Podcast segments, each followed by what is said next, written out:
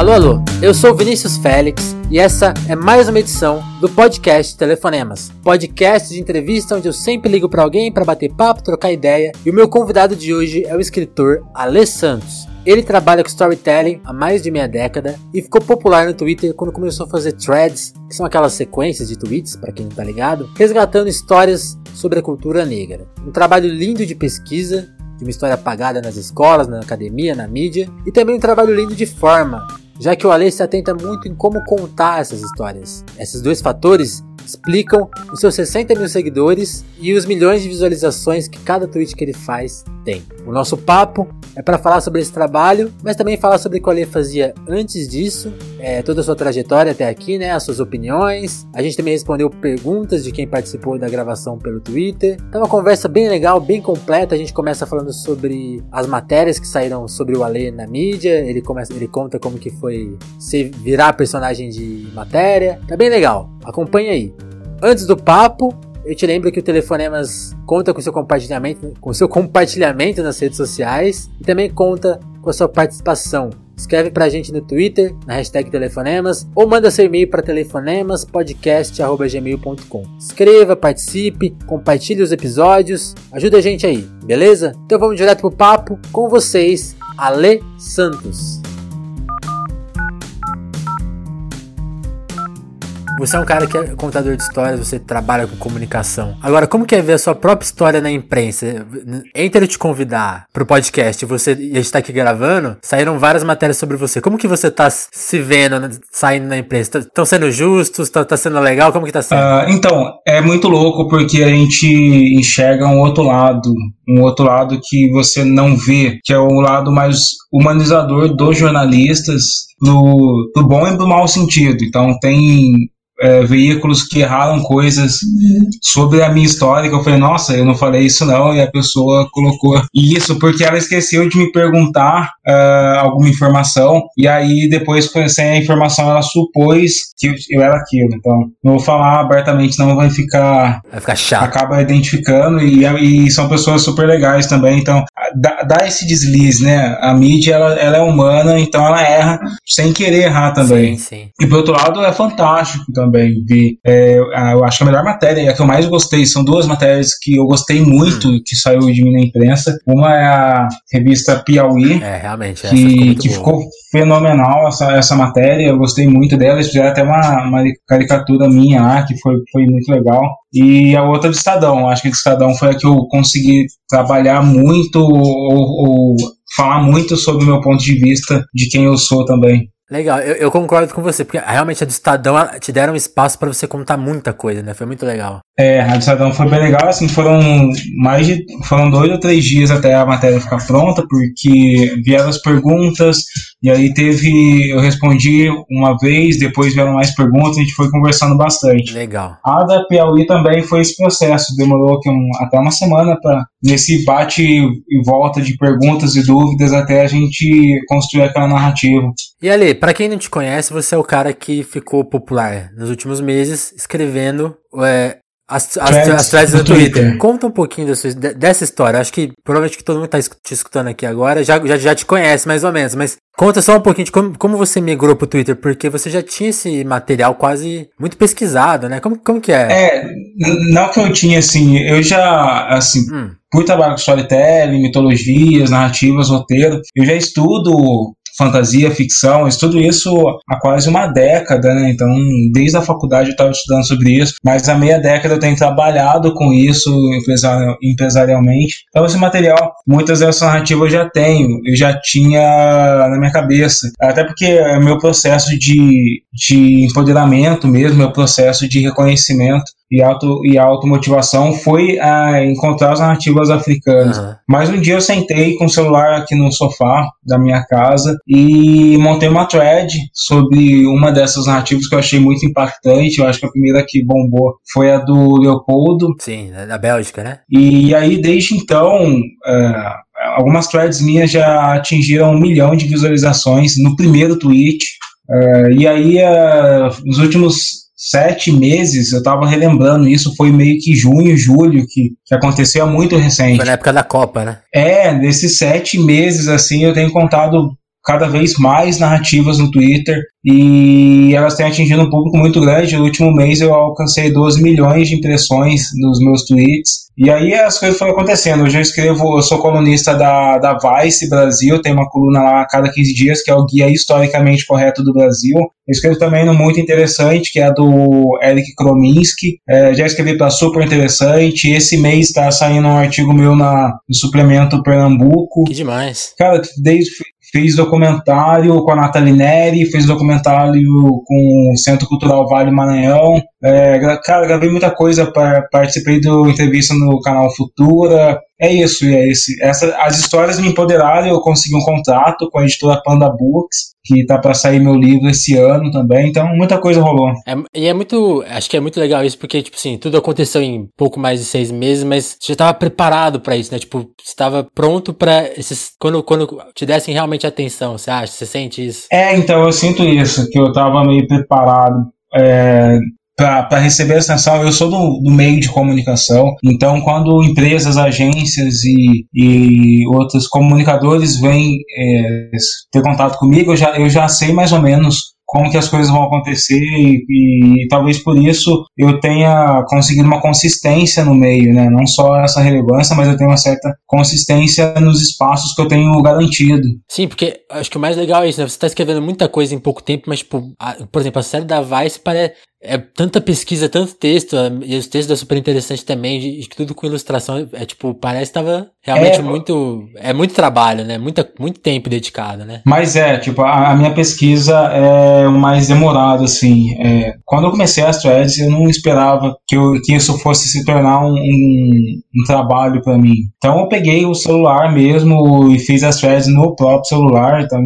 tinha vários erros de revisão, assim, é, no Twitter, eu, eu não me preocupo preocupo muito em revisar Twitter, né? Porque queira ou não, acaba, continua sendo Twitter, uma rede social informal não é a mesma coisa que literatura. E, mas aí, obviamente, depois que uh, rolou esse primeiro movimento das minhas threads começaram a bombar, a segunda thread minha foi a do da Vênus Negra e ela virou uma matéria no BuzzFeed também. Aí quando eu vi que a parada era muito séria e que eu tava ganhando espaço e, e mais audiência, me preocupei mais com e não cometer alguns erros. Então hoje o meu processo de threads eu, eu monto a thread num documento, é, na verdade nem monto a thread, eu monto a minha pesquisa no documento, aí eu vou recortando os pontos principais e depois eu vou escrevendo é, em blocos de 240 a 280 caracteres. Aí, aí eu vou escolhendo, às vezes eu passo um olhar, faço uma revisão olhando para qual, é, qual tweet realmente é necessário, sabe? Acho que a concisão é uma da sabedoria, essa é uma frase de Shakespeare. E aí então eu vou revendo aquela thread e falo, será que eu preciso mesmo desse trecho? Ele, ele é muito importante para transmitir informação ou é desnecessário?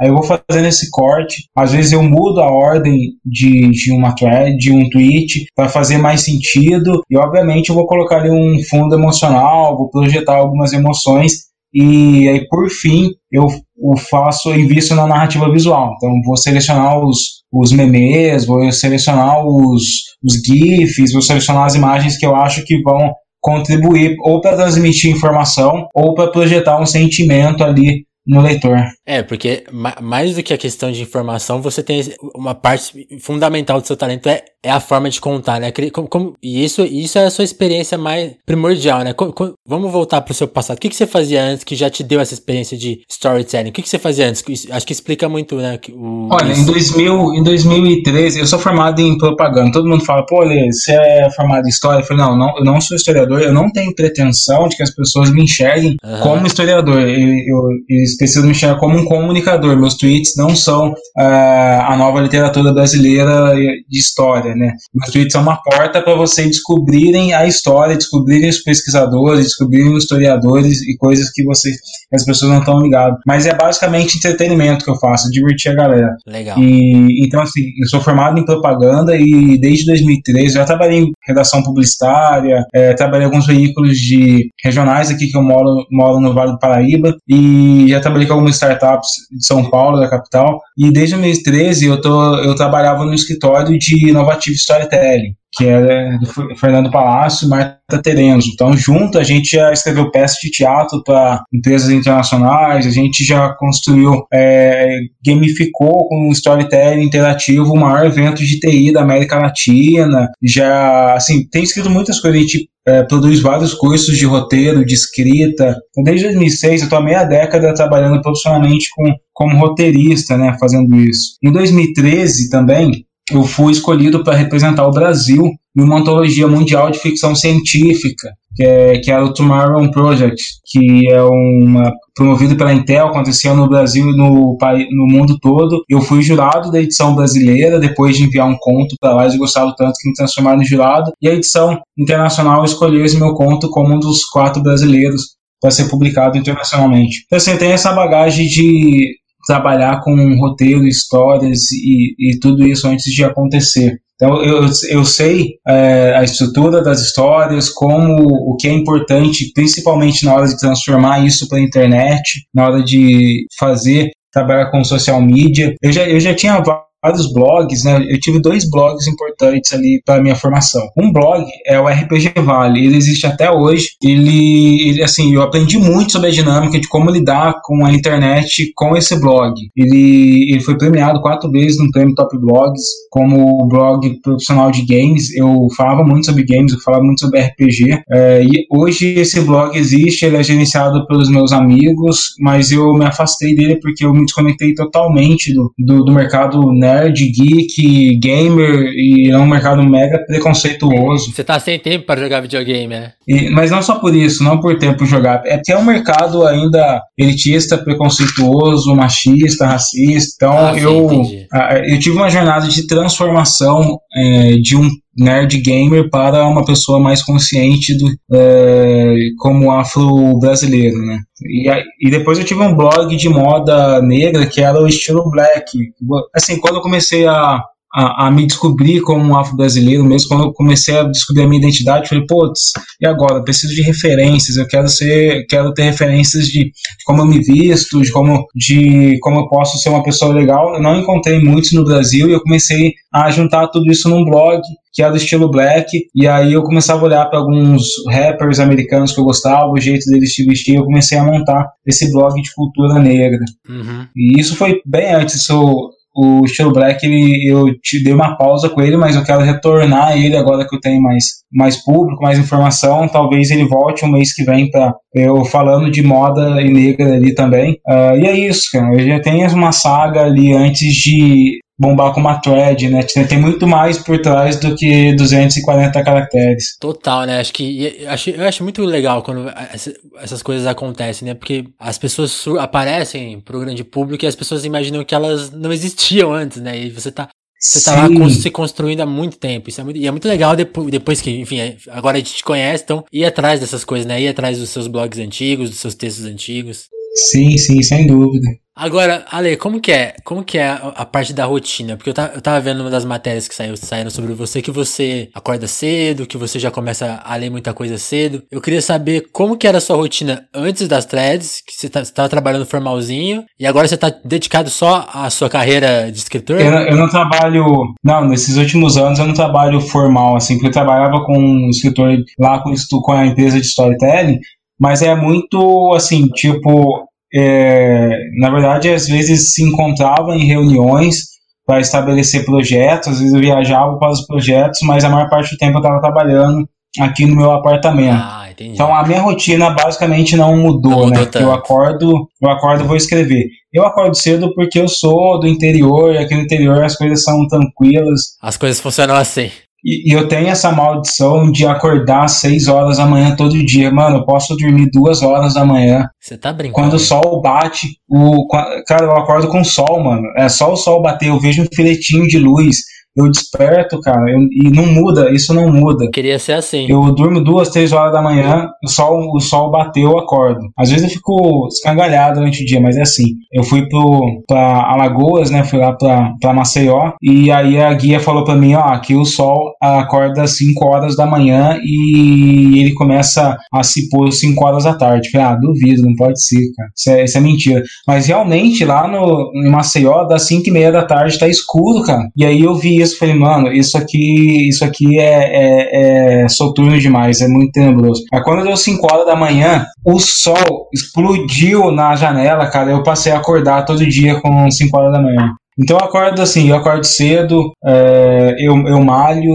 eu às vezes eu faço uma corrida, é, assim, eu não consigo estabelecer uma rotina que eu, que eu vou fazer a mesma coisa segunda, quarta e sexta. Porque às vezes eu tô aqui para conversando com você, surge um e-mail de um convite, de um evento, de um trabalho, e então assim, eu não consigo fazer coisas repetidas ao longo da semana, nem estabelecer metas assim, ah, vou malhar três vezes na semana, todo dia nesse horário, não consigo. Por exemplo, hoje eu vou correr quando o sol baixar lá para 7 horas da noite, eu vou, vou conseguir é, correr, terminar uns trabalhos e fazer uma corrida. Então, faço uma corrida. Eu mesmo tenho que fazer a. a eu, sei, eu sou cozinheiro, sou faxineiro, sou tudo aqui na minha casa também. Então é isso, tem que dar conta de todas as coisas. Legal, Ale. É, uma das perguntas que eu queria te fazer é, acho que, acho que uma das minhas maiores curiosidades, como, como você trata de assuntos que estavam tão. A gente fala, você comenta muito isso, né? Das, como as narrativas são carregadas do eurocentrismo e, e a gente na escola mesmo. Eu até queria que você contasse depois um pouco da sua experiência na escola,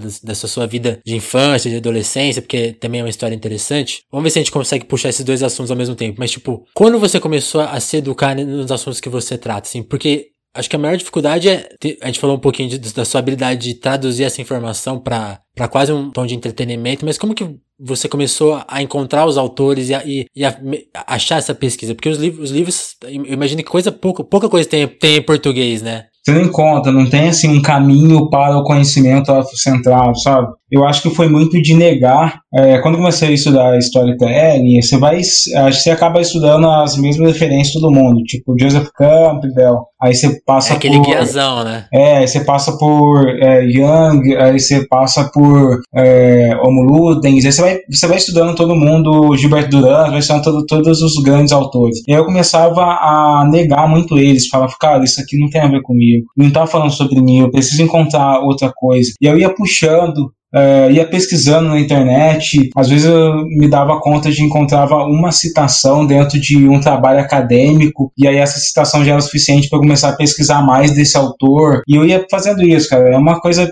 tipo, de ir cavando todas as coisas. É bem. Você teve que minerar mesmo, porque realmente não tem um guia pronto. É, né? não tem um guia pronto. Hoje, obviamente, é, hoje eu, eu indico para todo mundo aí é, a obra da Unesco. A Unesco ela passou décadas e décadas fazendo uma é, quase um trabalho aqui enciclopédico de, de reunir a história geral da África em uma equipe que é multifacetada. Ela foi dirigida por uh, grandes historiadores negros como Joseph Kizerbo e ela também teve pessoas brancas é, ali na, na, nesse trabalho da Unesco, mas a, a, majoritariamente era negra. E eles revisitaram, pegar toda a história africana e é um, um livro enorme, não um livro na verdade, uma série de livros, oito livros, é eu mesmo não consegui terminar de ler o primeiro ainda, cara, porque aquilo eu vou passar a vida é, lendo essa, esse livro, mas eu vou conseguir. Acho que essa coleção que você está mencionando é aquela que teve até um vídeo muito popular do Haddad com a pilha de livro, aquilo lá traduzido em português, né? Sim, porque é o, essa coleção, não é? Porque o, o Haddad ele, ele traduziu para o Brasil, ele fez um trabalho ali quando ele é, foi ministro, se não me engano, da, da educação e tal, que foi reunir uma galera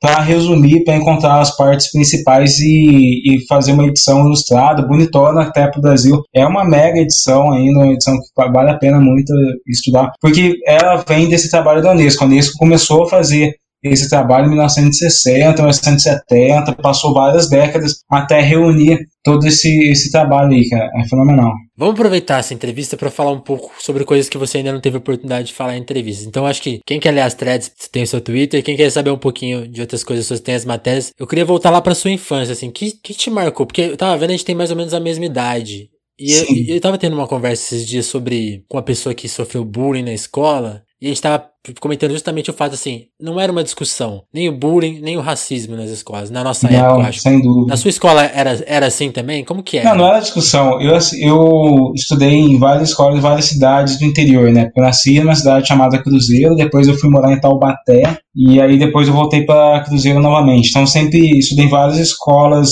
é, estaduais e municipais também.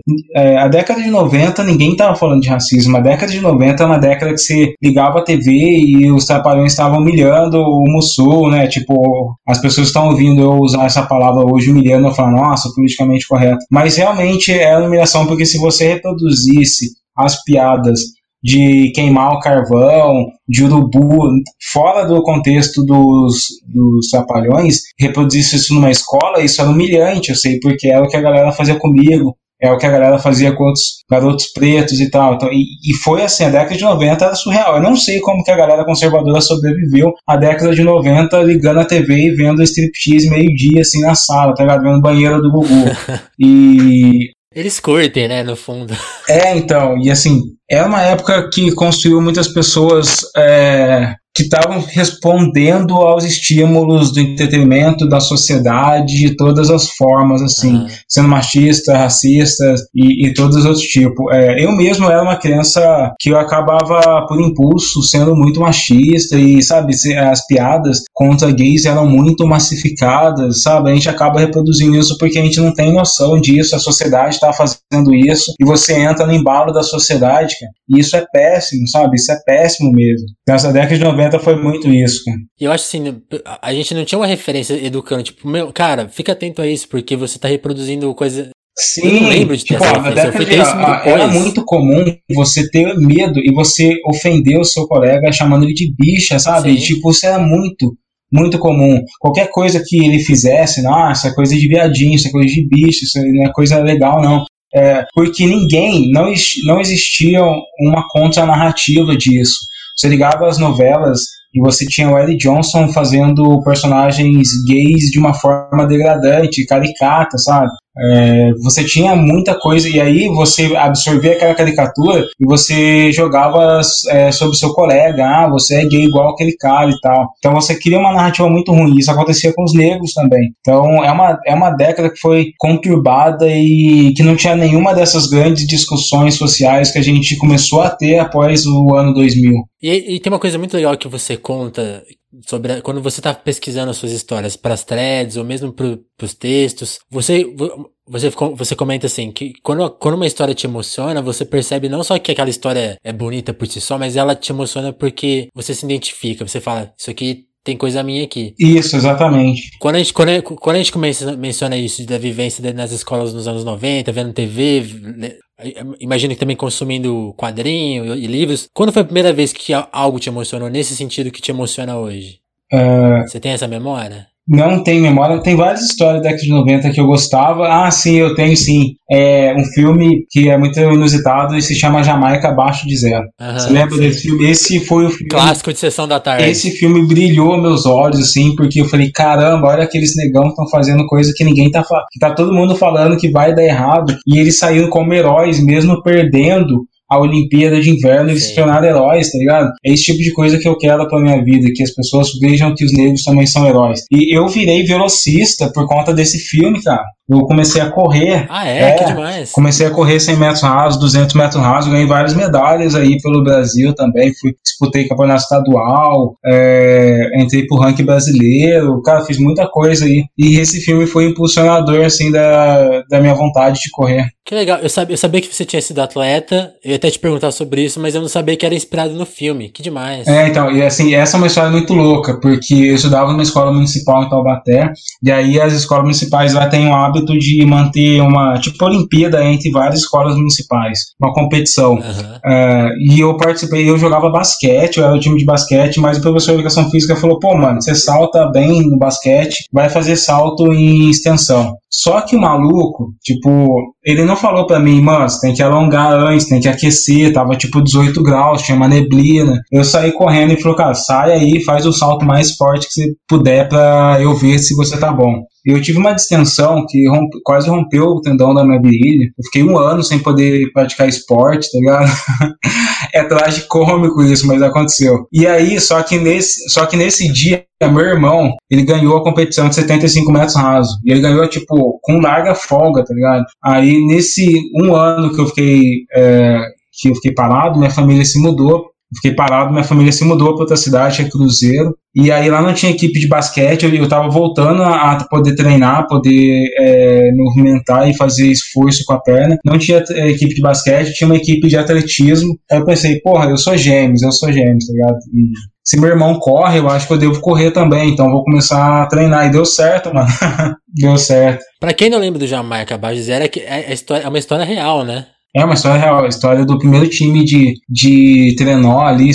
Tem um nome técnico para isso, trenó parece infantil, é, mas é tipo trenó, é, bobsleigh, alguma coisa assim. Bobsled. É, bobsled, é isso aí. É a primeira equipe da Jamaica que eles treinavam ali nos morros e todo mundo ficava dando risada deles porque achava que quando eles fossem para lá eles iam passar vergonha. E não, eles se classificaram para a final, todo, todo mundo duvidando deles, mostrando ali que representa mesmo os negão. E aí no final, não é mais spoiler, né? Eles acabam tendo um acidente, mas eles vão lá, se reerguem, pegam a... É, o acidente é spoiler, eu só falei que eles não ganharam. mas não, todo mundo já viu. Quem não é, viu. Se você não bem, viu o filme bem. da década de 80 ou de 90, não, não pode reclamar de spoiler. Ale, eu queria comentar um aspecto do seu, do seu trabalho que você tá, tá passando agora, que é. Você fez, você fez trabalhos com o MC e com o Ed Rock. Queria saber como que é até, ter acesso a esses caras que eu imagino que, que eram seus ídolos. Então, assim, o MC não foi um trabalho que eu fiz pra ele, foi o. Ah, não? Não, foi tipo, eu tava de boa na minha casa, não, imagina esse dia, eu tranquilo aqui curtindo a repercussão das minhas threads, aí o, o Edu lá do lado fantasma me manda um WhatsApp porque a gente tem um grupo, a gente participa de um grupo de WhatsApp em comum, e aí ele me manda assim, pô, mano, o MC da falou pra te mandar o link aqui do Inácio da Catingueira antes de lançar pra todo mundo. E ele me mandou o clipe do Inácio, tá ligado? Então minha cabeça, sabe, tipo, explodiu violentamente nesse dia.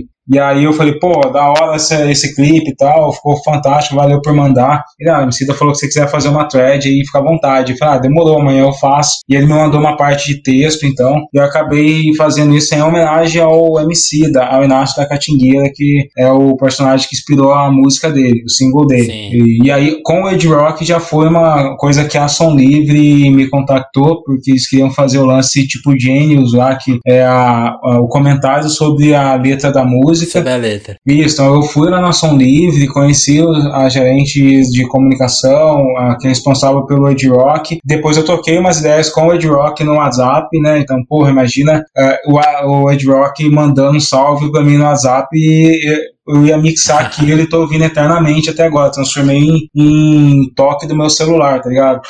é o seu bom dia. É, aí é muito foda. Ele tocou umas ideias ali, ele me explicou muito da música dele, tá? E ter esse contato com esses caras que, que são praticamente meus ídolos ali de, de representatividade, de música, de consciência, é, é surreal para mim. Ainda tô lidando com isso. Pô, o Rashid uns meses atrás me convidou para o lançamento dele. Lá no Twitter, eu fui lá, conheci o Rashid, até tirei foto com ele. É um cara que hoje eu, eu troco uma ideia uh, ali por DM. O D2, pô, eles me dão uma moral muito foda, assim. BK. O D2 me deu moral no Twitter, falou que ia participar aqui de uma entrevista. E não me respondeu mais, D2, tô bravo com você. é, mas ele tá numa correria, né, cara? É, é difícil é, acompanhar é verdade, esses, é verdade. Difícil acompanhar esses malucos, se eu não me engano, ele tá ali no lançamento. Ele vai estar tá no lançamento do BK, lá no. Uh, ah, esqueci do Circo Voador, alguma coisa assim. Ali, uma questão que eu acho importante a gente tratar aqui, porque aí vai até. vai um pouco além do seu trabalho, mas você também tá ali no Twitter fazendo comentários, e aí você tem que ouvir muito. Ouvir não. Você tem que ler muito reply de gente que não, não tá sacando o que está contando ali. Então, por exemplo, às vezes você faz um comentário como, por exemplo, sobre o Hélio Negrão, né? Você fez um comentário ali explicando Sim. Que, problema desse apelido, e, e, as pessoas começaram a te chamar de racista. Eu queria, eu queria que você comentasse esses, essas duas coisas. Como que é essa questão do apelido aí? E como que é ser chamado de racista, cara? Como que é isso? Tipo, ah. Olha, então, a, na história da, da abolição brasileira, tipo, você tem várias motivações para grupos de abolicionistas. E nem todas as motivações são antirracistas a grande parte, grande parte das motivações abolicionistas é apenas econômica. Aí teve um medo de Palmares, de reproduzir Palmares e do haitianismo, então, contexto histórico. É, então, assim, tinha grupos, até a monarquia patrocinou um grupo, no ano 1830, é, que era o grupo de negros da monarquia que defendia a escravidão, tá ligado? Olha pra você ver que surreal, cara. É, então sempre tem negros que vão tá, divergir de todas as questões, né? Sempre vão ter, ainda mais quando essas pessoas estão conectadas mais comprometidas com ideais econômicos e financeiros do que comprometida com o bem social. E o Hélio, para mim, é uma dessas pessoas que está mais comprometida com a, a realidade econômica dele, individual, uh, ou, ou um micro coletivo, que é, os, é o micro coletivo dos militares em relação à sociedade, eu chamo de micro, não quer dizer que são poucos, assim, é, que é o coletivo dos militares em detrimento ao coletivo de todos os negros fora da realidade. É importante ressaltar que é, os militares eles eram utilizados para suprimir a luta dos negros. Né? Então, quando os militares passaram a aceitar é, negros no militarismo, não significa que eles é, que eles abraçaram todos os ideais de bem-estar social da luta negra. Significa que eles aceitaram uma mão de obra, mas eles tentaram colocar essa mão de obra é, dentro do padrão de ideal do, do militarismo, né? Tipo, eles realmente tiveram que fazer um trabalho quase que eugenista e cultural para que qualquer negro que entrasse ali se adequasse à realidade deles. Tanto que você encontra, tem o, a revista do Clube Militar. O Clube Militar foi, fundado em 1880, alguma coisa assim, é, e até hoje eles emitem revistas é, com a, as ideologias deles. E numa revista do ano passado estava falando uma matéria explicando por que você não deve ter nem orgulho e nem vergonha de ser negro, sabe? Que é, essa parada de todo mundo é igual e que você não precisa ser se orgulhar de ser afrodescendente. E isso, isso é bom para eles que não, que não são, que não foram divididos, segregados e desumanizados. Sim. Né? E, e, é muito engraçado essa revista do Clube Militar que eles pegam tipo economistas para é, contar história, engenheiros para falar sobre antropologia, sabe? Eles pegam pessoas que não são gabaritadas porque aí como a gente viu essa tentativa de mudança do MEC, e até esse movimento olavista aí, eles não estão muito comprometidos com fontes históricas é, sérias, não, discussões históricas sérias, não. Os heróis do exército foram é, eles foram carrascos do povo negro, né? Duque de Caxias massacrou e matou negros em três situações importantes ali. Então, vários heróis deles. Você tem a, o. Ai, como que eu pude esquecer da a revolta da Chibata? O João Cândido, que é o herói da revolta da Chibata, ele até hoje, em, em, em várias escolas militares, ele é visto como um, um criminoso, sabe? Tipo, eles não, eles não transformaram ele num herói dizem, algumas pessoas usam a história dele de não, que agora ele foi reconhecido como herói. Ele foi reconhecido porque se não reconhecesse ia ficar nítido o racismo.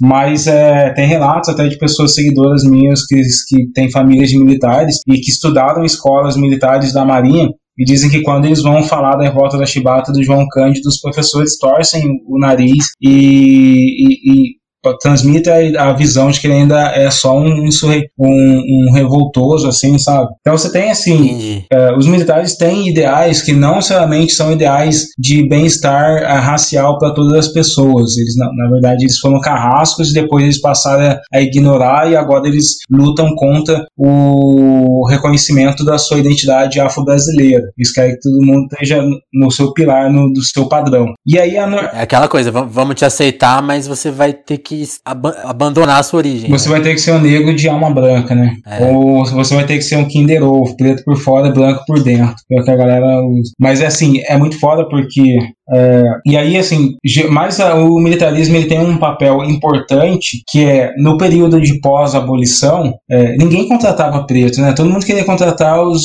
os novos imigrantes, italianos, portugueses e assim. Então os pretos estavam muito à deriva ali socialmente, estavam todos morrendo. Quando os militares. Tava todo mundo desempregado, né? É, quando os militares começaram a abrir as portas, muita gente ab abraçou aquilo como uma oportunidade única, não só uma oportunidade econômica financeira, mas uma oportunidade de viver coisas que não que nenhum negro viveu. Então você pega os relatos do João Cândido e como ele amava a Marinha, porque imagina o, cara filho de ex-escravos, tá viajando o mundo e, e aprendendo é, mecânica lá na Inglaterra, sabe? Depois de 400 anos de escravidão, o negro acha que aquilo é, é tipo paraíso para eles. É, e até hoje os militares têm esse papel de terem promovido possibilidades para a família de negros, né? Meu, eu tenho um tio avô que é militar e que minha família sempre fala de como o militarismo mudou a vida dele, transformou ele em outra pessoa e uma pessoa com oportunidades e, e, tudo mais. Meu pai queria que eu fosse militar quando antes de me formar, porque não, não tinha assim antes eu sou eu fui cotista, né? E eu tenho orgulho disso. Mas antes das cotas, antes da possibilidade da faculdade, meu pai não tinha nem curso técnico ainda. Ele foi terminar um curso técnico em 2002, Depois. 2005, por aí. É, não era uma realidade, eu não sabia, não tinha, não tinha uma perspectiva. A gente, como negro, não tem uma perspectiva de, nossa, vou criar uma carreira em alguma coisa. Isso não é uma realidade, assim, que as famílias pobres e pretas estão pensando, que você vai crescer e ser dentista e criar uma carreira e tudo mais. É, obviamente, é, é um sonho, às vezes crianças sonham ingenuamente, mas ninguém está pensando que aquilo vai se materializar. Hoje sim, hoje sim você tem pessoas pensando que isso vai se materializar, mas na, na época não. Então a única possibilidade para eu não precisar ser um cara da indústria, que meu pai ele trabalhava na indústria como eletricista, é entrar para o militarismo. Militar. É, para o militarismo você tem uma carreira, eu poderia crescer, poderia fazer coisas assim, o militar tem esse papel. O problema é quando você entra lá, você tem que abandonar a sua identidade étnica e abraçar uma identidade militar, que é contra a identidade étnica, né? E o Hélio é um cara muito assim, não só ele, todos os militares que eu conheço. Eu tenho um amigo, e eu espero que não ouça esse podcast, porque ele vai ficar muito chateado com isso. Ele é retinto, sabe? Ele é um preto retinto. E ele não, e ele prefere ser chamado de mulato do que ser chamado de negro. Por quê? Porque ele foi militar por 30 anos, tá ligado? Entendi. Ele prefere se chamar de moreno, prefere ser. É, a, prefere chamar a mãe dele de mulata, mas nunca chamar ela de negro. É, você vê como que esse militarismo pode destruir a, a, a noção, o amor que você tem pelo seu próprio povo, tá ligado? É, é, é nessas horas que a gente vê o valor do seu, do seu trabalho, né? Porque é realmente um, é, um trabalho de formiguinha de recuperar várias coisas que foram severamente destruídas, né? Sim, Sim, totalmente, cara. Sei lá, severamente até pouco, né? Sei lá, é, é a palavra que não existe. Foi muito destruído, foi muito apagado, etc. Não, foi suprimido, destruído, foi é, oprimido mesmo. É, mas por isso que eu, falo que eu gosto, que eu, eu pretendo ajudar, contribuir né, na reconstrução do imaginário popular brasileiro. Isso é uma coisa que realmente eu tenho é, um poder, eu tenho poder não, tenho é, proposição de fazer isso acontecer. Ale, ao contrário das nossas expectativas, chegaram muitas perguntas, então a gente vai pôr o pessoal aqui para falar. A gente, a gente, já passou um pouquinho da meia hora, eu costumo usar meia hora e meia hora, assim, quando, quando, quando tem pergunta do pessoal. Então vamos tentar responder o pessoal. Chegou uma, uma pergunta do Luiz aqui, ó. O cara o nome dele é Democracia no, no, no Twitter. Ah, tô vendo essa pergunta. Qual o efeito que já se pode verificar da aplicação da política de cotas nas universidades? O que você tem a dizer? Tem uma matéria da. Hum. Eu acho que da Folha do Estadão, falando sobre uma geração de pessoas empoderadas, de negros empoderados. É, eu fui o primeiro neto da minha avó a entrar na universidade. Depois que eu fui nessa é, que eu entrei na universidade, meus irmãos, meus primos, todo mundo começou a entrar também. Mas isso reflete uma sociedade que já estava mudando ali. Então você tem, é, a, se não me engano, a Organização Mundial do Comércio diz que uma pessoa pobre demora nove gerações para ascender até a classe média. Com as cotas, isso na minha vida, isso estou falando individualmente, e isso não é um parâmetro para narrativa social, mas eu vou contar essa história a mim. É, isso mudou.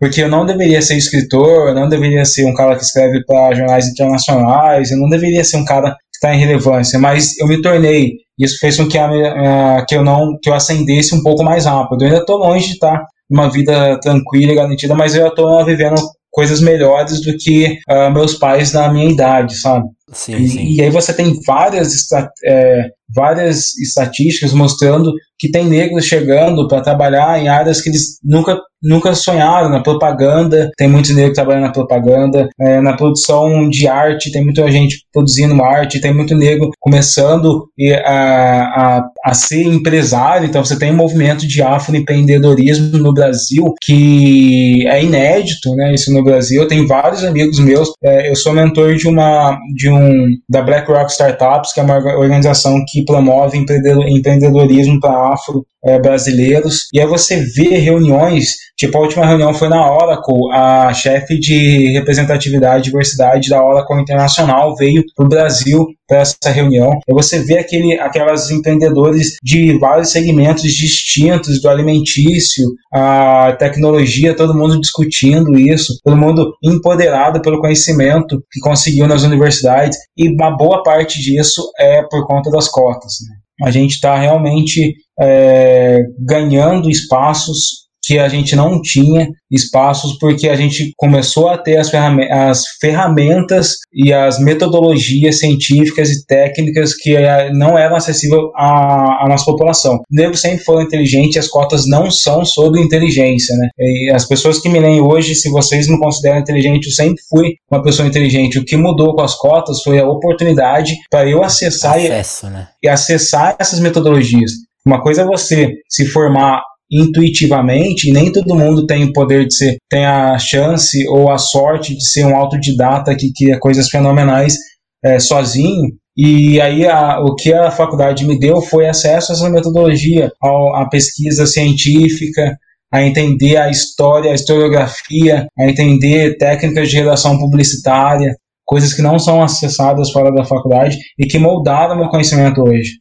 É, mesmo que você fosse atrás disso sozinho em algum momento, seria muito mais complicado. Muito, né? muito mais complicado, porque você teria que construir a sua base de conteúdo, de conhecimento e a sua ferramenta intelectual para produção, produção de conteúdo. Então, e aí você fica em desvantagem se você não tem tempo para isso. Né?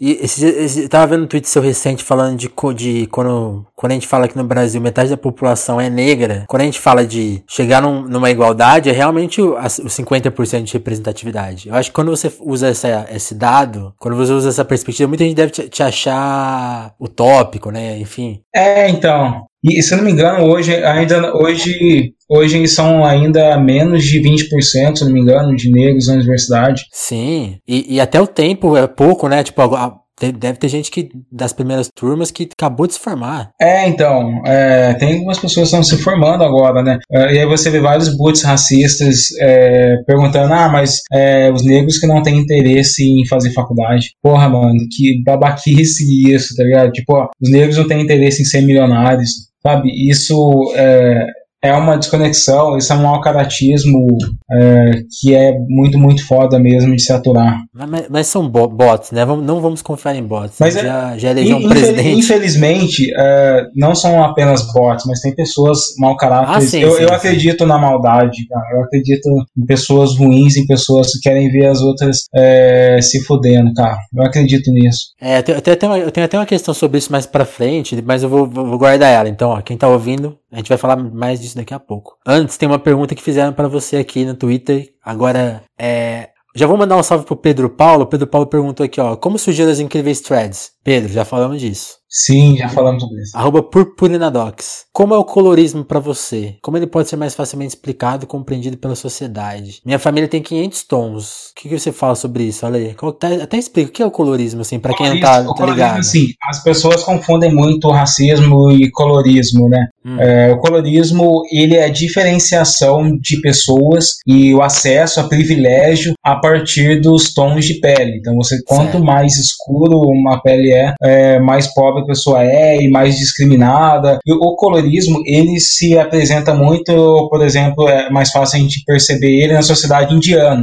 onde é, os indianos, que são o mesmo povo, a mesma configuração étnica, tem uma variação tão grande de coisas quanto a brasileira e eles se discriminam por isso. Então, se você pega, tipo, as castas mais baixas, os Dalits lá, que são os caras que tem que ficar limpando o rio de, excrementos e coisas assim, ó, tem essa parte religiosa, sempre tem a parte religiosa. Mas se você pega um Dalit, é, eles têm a pele mais escura. E aí, se você pega as, os Brahmanes, que são a casta mais alta, e as pessoas que aparecem na TV, os atores, uhum. eles têm a pele mais clara e eles clareiam a pele. Inclusive, empresas como Unilever vendem produtos para clarear a pele nesses países, porque existe uma existe essa diferenciação e essa discriminação por cor. Então, isso é o colorismo. O racismo não é apenas a discriminação por cor. A cor é uma das características é, étnicas, mas você tem a configuração do cabelo, os traços negroides, você tem o nariz e,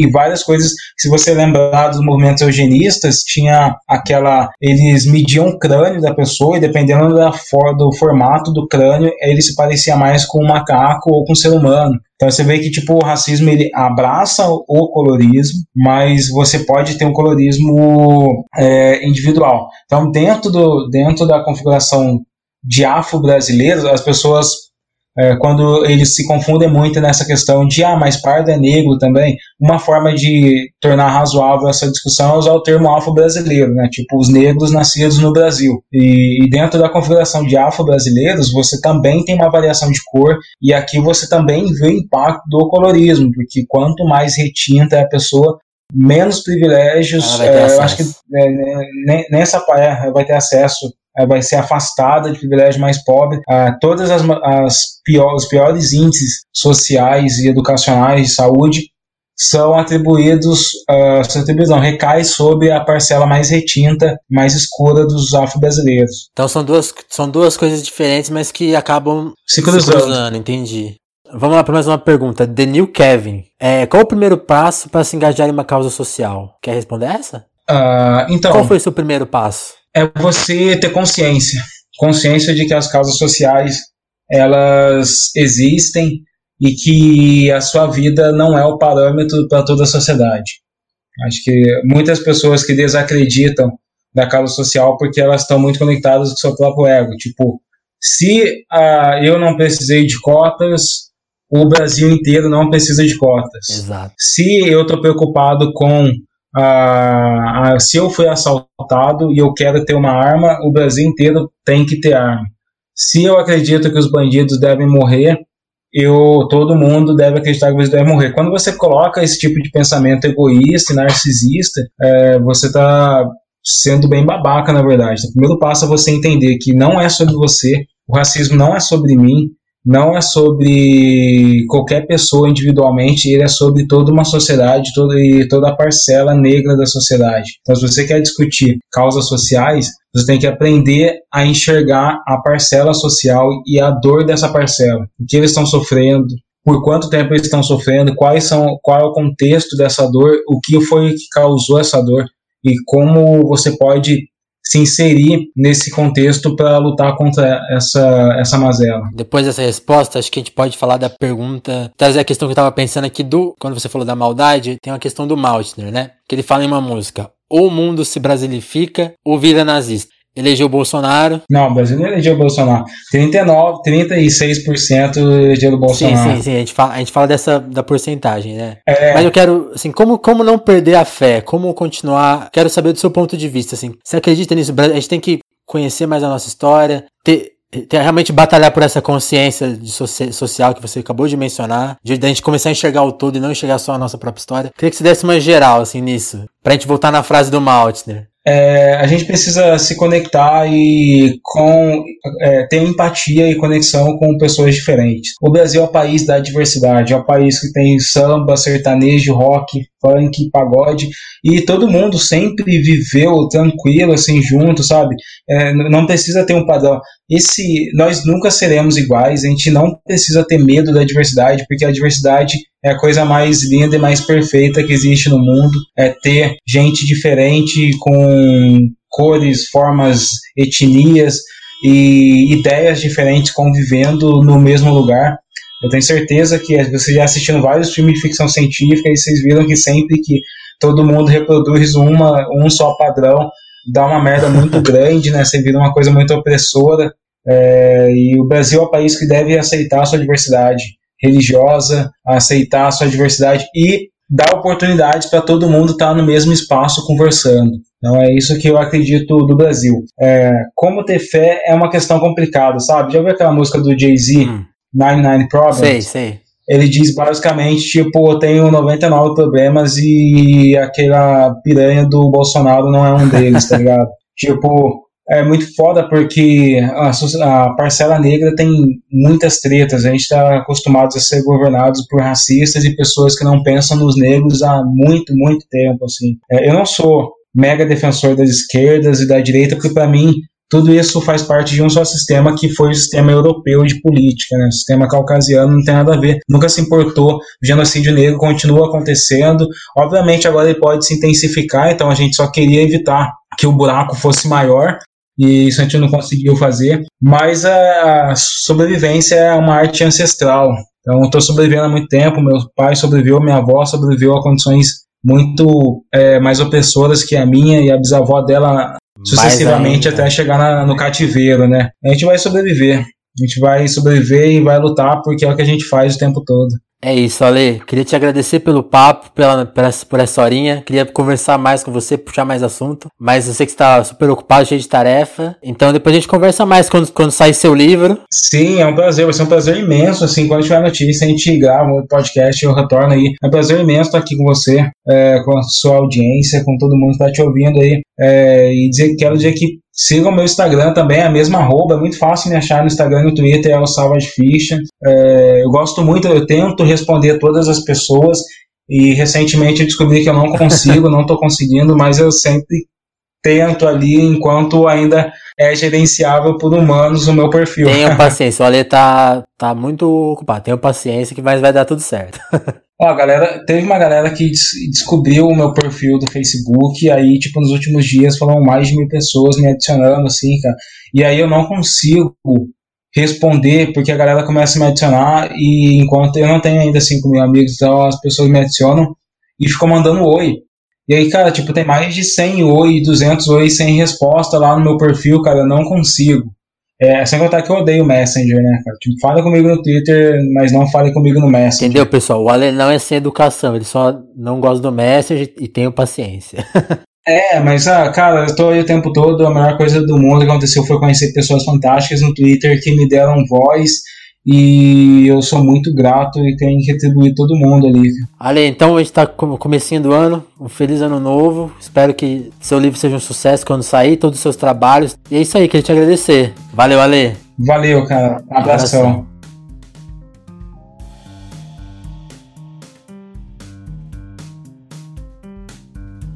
Alô, alô. E aí, pessoal? Gostaram do papo com a Ale? Eu gostei muito, quero agradecer o Ale mais uma vez. Também quero agradecer Leonardo Lemos, João Vitor, José Felipe e Júnior Souza. Eles comentaram é, na edição do New, fizeram comentários lá no Spreaker e no YouTube. Muito obrigado, pessoal, por comentarem. Sigam o exemplo desses quatro rapazes aí e comentem nas nossas publicações. Acho que dá para comentar no Speaker, no YouTube, onde dá para comentar, comentem. E se não se sentirem confortáveis de comentar lá, mandem e-mail para telefonemaspodcast.gmail.com. Hoje eu quero ler aqui o primeiro e-mail de um ouvinte que a gente recebeu. Depois de algumas edições aí, ninguém estava mandando e-mail, mas o Edson foi lá e mandou o nosso primeiro e-mail de um ouvinte. Quero agradecer muito, Edson, por sua mensagem. O Edson comenta é, no texto que ele escreveu aqui, que está sempre ouvindo o podcast, que conheceu o podcast na entrevista com a Fabiana Pereira, da Paradis FM, e que acha o podcast muito legal. E por isso ele fez uma lista de indicações de pautas que eu quero ler aqui. Primeiro ele indica alguns críticos e especialistas em música e MPB, como o Assis Ângelo, Júlio Maria, Cláudia Seff, Mauro Ferreira e Luiz Felipe Carneiro. Depois indica alguns youtubers como a Isabela Lubrano, Mel Ferraz, Henri Bugalho e Ciro Ramen, e os músicos Rogério Skylab, Camila Garófalo, Lulina e o radialista Maurício Valadares. Edson, gostei muito das indicações, conheço quase todos os nomes que você indicou. Os que eu não conheço eu vou dar uma pesquisada para saber mais, mas imagino que seja gente muito legal. E cara, tô muito feliz por ter recebido sua mensagem. Espero que mais pessoas sigam seu exemplo e mandem e-mail pra gente. E outra coisa, é muito legal receber uma mensagem com as indicações tão legais. Significa que o nosso podcast tem ouvintes ótimos que estão entendendo aqui o que a gente está passando, as mensagens que a gente está passando aqui e que gostam do tipo de gente que a gente que eu estou convidando aqui para o podcast. É uma indicação que é, o Telefonemas funciona e que, e que estamos aí fazendo um bom trabalho, certo? Então é isso, pessoal. Mandem é, seu e-mail para telefonemaspodcast.gmail.com, fala com a gente. E é isso. Um abraço e até a próxima edição do Telefonemas.